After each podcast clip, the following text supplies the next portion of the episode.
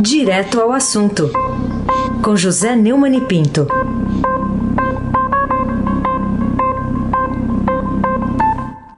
Oi, Neumani, bom dia.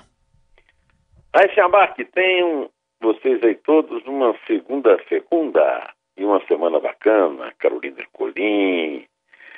Obrigada, bom dia. O Almirante Nelson e o seu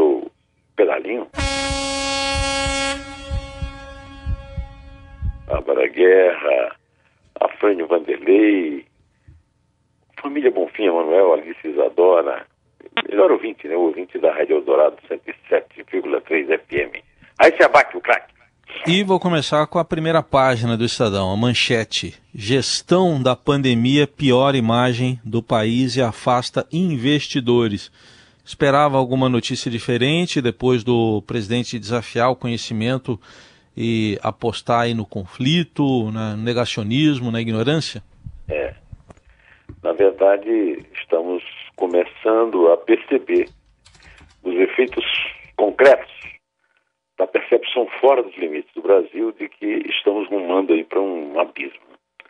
Estamos vivendo uma tempestade perfeita com crises na saúde, na política e na economia. E isso já se reflete em números. Né?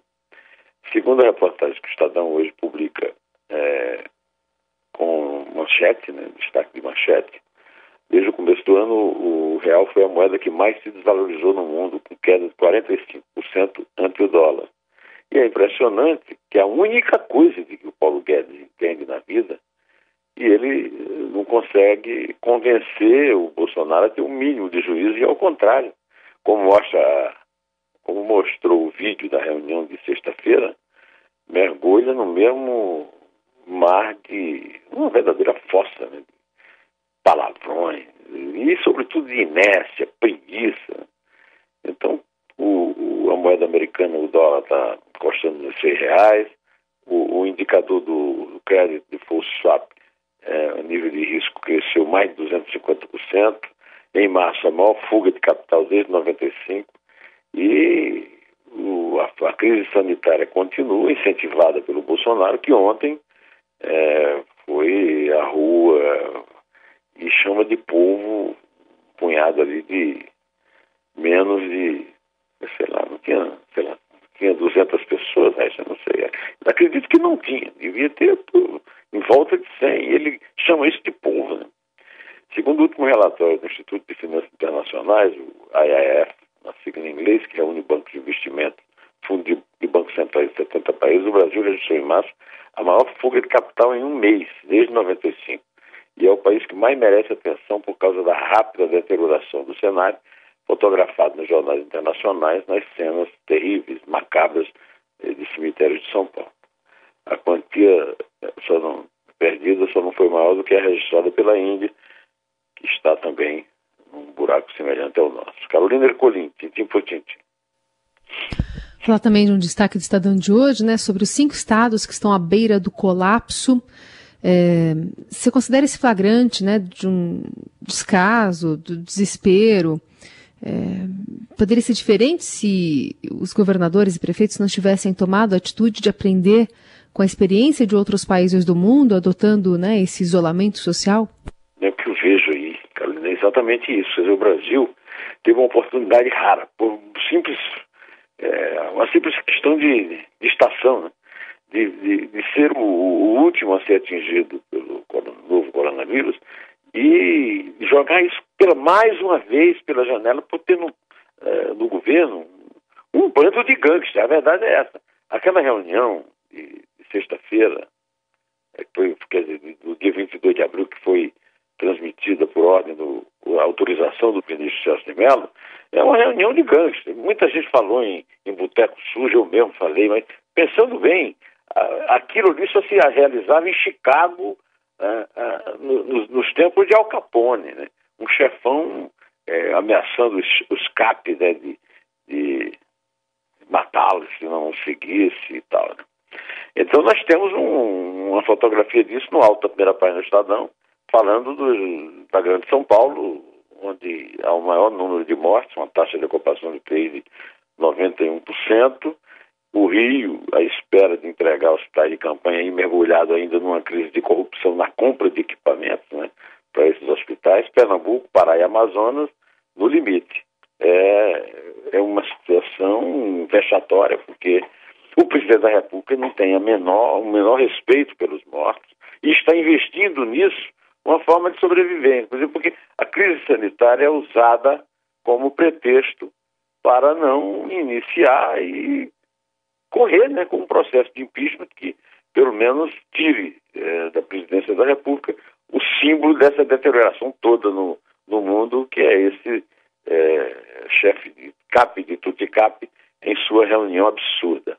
E ainda tem gente que diz que ele saiu ganhando na, nas redes sociais, que mostra a, a decrepitude moral, cívica e, e a, a, falta de inteligência absoluta de, de, dessas pessoas que compõem essa estatística. Né? Aí se abaque o craque. Ô Neumann, você citou aí a manifestação lá em Brasília. Vou falar um pouco mais sobre isso, porque o presidente Bolsonaro sobrevoou lá de helicóptero a manifestação, depois desceu e ele acabou ouvindo também, além das palavras de apoio, algumas panelas e parece que até uma, uma letra da música do Chico Buarque, não é não? É, pois é. é. Ele foi à rua no, no sábado à noite e lá é, ele distribuiu um vídeo. É, o Bolsonaro deve ser surdo, cego, além de ser completamente imbecil, né? O, o, o vídeo que ele distribuiu na rede do, do, daí da padaria comer um sanduíche, né? Uma forma, uma forma também de exercer a pornografia, exibir comendo um sanduíche, né? é, ele ouviu gente gritando a, o, aquela música do Chico que você citou e que foi o título de um filme do Cavando, Vai Trabalhar Vagabundo. Né? E, tinha outros xingamentos, né? além do, do, do, do, próprio panelaço, né? como vai dormir Zé Ruela, eu não conhecia ele. Agora, ontem ele resolveu sobrevoar e continua chamando de povo aquele punhado de doido que vai lá, é, inclusive arriscar a saúde e expor ao crime, porque aquilo é crime, o que ele fez lá é crime, né? é, ao desrespeitar as recomendações do Ministério da Saúde, na companhia do Ministro da Saúde. Aquele, aliás, o, o, o, o, o plano dele é, é, plano de capelão, não é plano de Ministro da Saúde. O general Panzuela, né? É Pazuela, mas tem uma pança que deu me livre. Que mandou todo mundo rezar, mas ele não foi nomeado capelão, ele foi nomeado ministro da Saúde. Né? É, o, o, Bolsonaro compareceu ao lado do Heleno, daquele é, Hélio Lopes, é, da, do Onix Lorenzoni, do Carlos Jordi, Carlos Zambelli Biaquices. É, será que não tinha ninguém dizendo para ele que não tinha ninguém lá? Porque se eu for continuar aqui dizendo pra, até o fim do, do, da minha meia hora, eu digo o nome de todo mundo que foi. Se é que eu tivesse essa lista, talvez não tenha interesse em, em, em expor esses, esses seguidores fanáticos e cegos, né? Falam em ideologia. Vamos parar de falar, chamar de ideologia, fanatismo cego, pelo amor de Deus. Carolina Ercolim, tintim por tintim. Vamos falar então sobre Abraão Weintraub. Que papel ele desempenhou, né? O ministro da Saúde, que começou com um tom bastante sério e, e teve muita repercussão no que ele falou, lembrando, né? Dizendo que o Supremo deveria é, estar tá na cadeia, os, os ministros deveriam ser presos. Olha, Carolina, o ministro da falta de educação, o Abraham Weintraub, é o retrato do que é o Bolsonaro. Né? E, e, de certa forma, ao dizer que botava na cadeia os vagabundos, é, começando no STF e provocando até um comentário do decano Celso de Mello de que isso é um crime de injúria, que ele vai comunicar aos outros dez colegas, inclusive o, Bolson, o, o Toffoli, que está internado com suspeita de Covid-19, né? é, agora ele virou o bode expiatório, né? Para livrar a cara do Bolsonaro, o, o, o líder do governo, é, o, é chama, o líder do Senado no governo, é o tal do. É, Fernando Bezerra Coelho. Né? Fernando né? Bezerra Coelho, lá de Pernambuco, descendente de Duarte Coelho, já disse que é para demitir. Então, então ele virou bode expiatório. Agora, eu acho, Carolina, que o único ministro que não falou palavrão lá, um, não, um dos raros, né, o Ricardo Salles, é que fez a, a, a declaração mais pornográfica. é, ele disse que tinha que aproveitar. A, a Covid só foi é, só foi referida, nós estamos no, no, no pico da Covid, mil mortes por dia, e só foi referida sobre, a cobertura da imprensa focada que vai permitir um pouco de alívio para a adoção de medidas de reformas infralegais, de regulamentação e simplificação, de ataque ao meio ambiente, ao meio ambiente sem o Congresso. Vamos passar uma boiada, disse o imbecil. É, espero que haja um processo que remova esse idiota do Ministério, que o Bolsonaro não vai admitir. Né? O Bolsonaro é, é sócio e cúmplice disso tudo. Aí se abaque o craque. Outro destaque do dia: Estados Unidos barram viagens vindas do Brasil, chamada que está aqui na primeira página do Estadão, ou Neumann? Por que será que, na, na sua opinião, é, na hora H, o presidente Donald Trump não confirmou o apregoado a preço pessoal de que a família Bolsonaro tanto se orgulha? É, realmente, o, o, os Bolsonaro não conseguem aprender com a, com a própria burrice, né? O, os Bolsonaro andaram apregoando que ter, o Brasil ia ter uma relação de, excepcional com os Estados Unidos, uma relação de, que tem se demonstrado de servilismo. De, nunca o Brasil foi tão servil ao governo americano. E a resposta que o Trump dá é a resposta dos Estados Unidos, que é, atende neste momento aos interesses do povo americano não ter é, contaminação, mais contaminação chegando do Brasil. Né? Por isso que anunciou a proibição da entrada de viajantes estrangeiros provenientes do Brasil. Né? Ah, essa ameaça de limitar voos vindos do país vinha sendo mencionada publicamente pelo Trump, né? E, e na sexta-feira, no dia em que a Organização Mundial da Saúde classificou a América Latina como novo epicentro do vírus, dando destaque ao Brasil, a Casa Branca e o Departamento de Estado concordaram em oficializar a restrição, como o Estadão antecipou com matéria lá da Beatriz Bula. Né? É isso aí. Então, é, nem isso esses idiotas aprendem, né? Que países e que governos não têm amigos, nem parentes, né? Interesses. Carolina Ercolim, tintim por tintim. Outra questão envolvendo ainda essa reunião foi a fala ontem né, do ex-juiz, ex-ministro da Justiça Sérgio Moro, dizendo que o combate à corrupção não é uma das bandeiras eh, do presidente Bolsonaro, ao menos depois de eleito. Que avaliação você faz dessa fala?